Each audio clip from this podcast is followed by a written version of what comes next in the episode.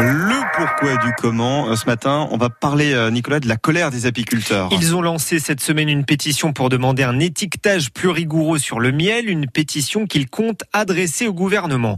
Quelle mouche a piqué nos apiculteurs, Thierry Boulan Nos apiculteurs aimeraient un étiquetage transparent, comme celui qui existe pour le lait ou la viande dans les produits transformés. Ils considèrent qu'on navigue en eau trouble quand on met le nez sur les étiquettes de nos pots de miel. Qu'est-ce qui se passe La traçabilité n'est pas très rigoureuse. On peut par exemple, dans les grandes surfaces, se retrouver avec un produit marqué France, alors qu'il est très largement mélangé à un miel d'une autre provenance. C'est pas joli joli, hein, c'est moche. Ou encore avoir une mention miel produit en Europe et hors d'Europe. Miel du monde, quoi.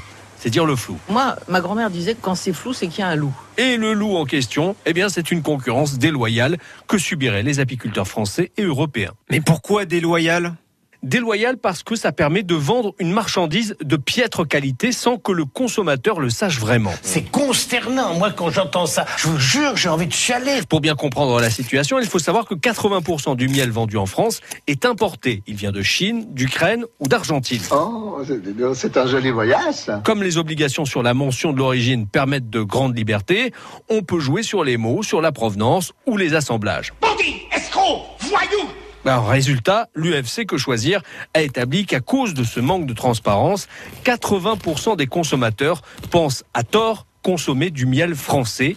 Et plus grave encore, un tiers des miels premier prix testés par l'association de consommateurs se sont révélés frelatés, c'est-à-dire mélangés avec du sirop de sucre, voire avec de l'eau. Je suis indigné. Du miel trafiqué qui vient très souvent des pays de l'Est et d'Asie. En attendant, Thierry, comment le consommateur peut-il s'y retrouver Alors la première chose à faire, c'est de l'acheter chez l'apiculteur. Il y en a une vingtaine dans Lyon. Lorsque je vois une abeille porter le pollen de fleurs en fleurs et perpétuer ainsi la vie, j'ai presque les larmes aux yeux. Oui, enfin là, c'est juste pour acheter du miel. hein. Il faut cependant être prêt à mettre le prix. Le miel français est plus cher. Le prix s'oublie, la qualité reste. Et il coûte entre 10 et 30 euros le kilo, contre 5 euros le kilo seulement pour les produits chinois ou ukrainiens.